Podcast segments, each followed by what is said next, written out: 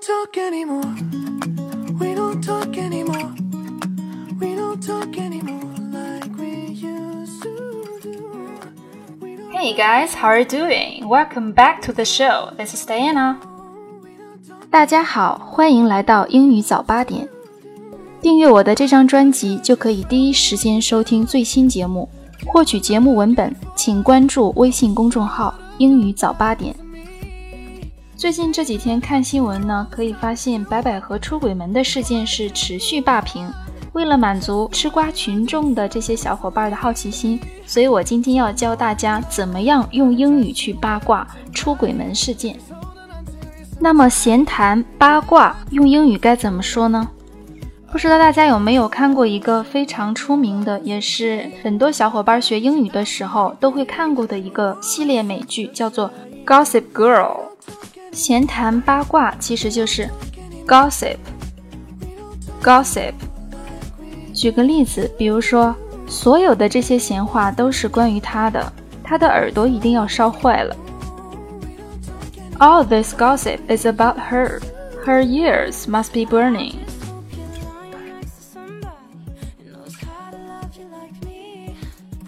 All this gossip is about her. Her ears must be burning.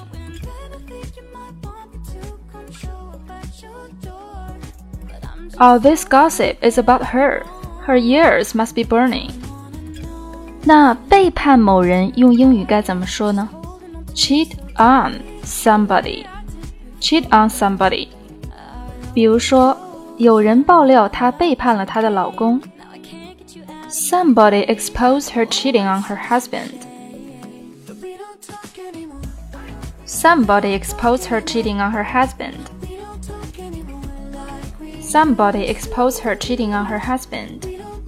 这里需要注意的是，cheat on 可以表示某一次的背叛，也可以指长期的与另外一个人有不正当的关系。例句中有一个单词是揭露、爆料，expose。expose 和某人有外遇怎么说呢？Have an affair with somebody。比如说，他和一个帅哥有一腿。She's having an affair with a handsome man. She's having an affair with a handsome man.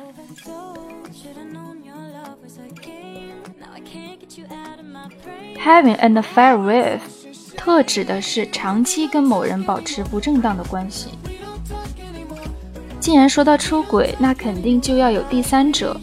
第三者用英语该怎么说呢？The other man or the other woman。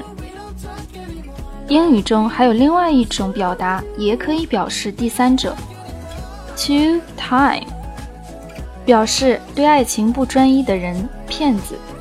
two time 可以表示劈腿、脚踏两只船。举个例子，比如说，最近我的一个朋友被男朋友劈腿了，我真为他感到难过。One of my friends has just been two-timed by her boyfriend. I feel really sorry for her.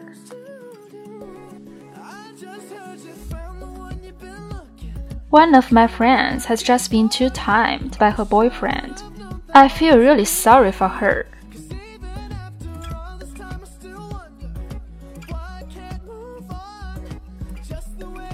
One of my friends has just been two timed by her boyfriend. I feel really sorry for her. 既然谈到出轨啊，那我们肯定还是要谈一下原配啊。原配用英语该怎么说呢？A man's first wife or a woman's first husband。关注微信公众号“英语早八点”，回复关键词“白百合”。或者“出轨”，即可查看今天节目的文本内容。如果你喜欢这个低调奢华有内涵的英语早八点，欢迎大家订阅收听，并多多转发，让更多有需要的人看到。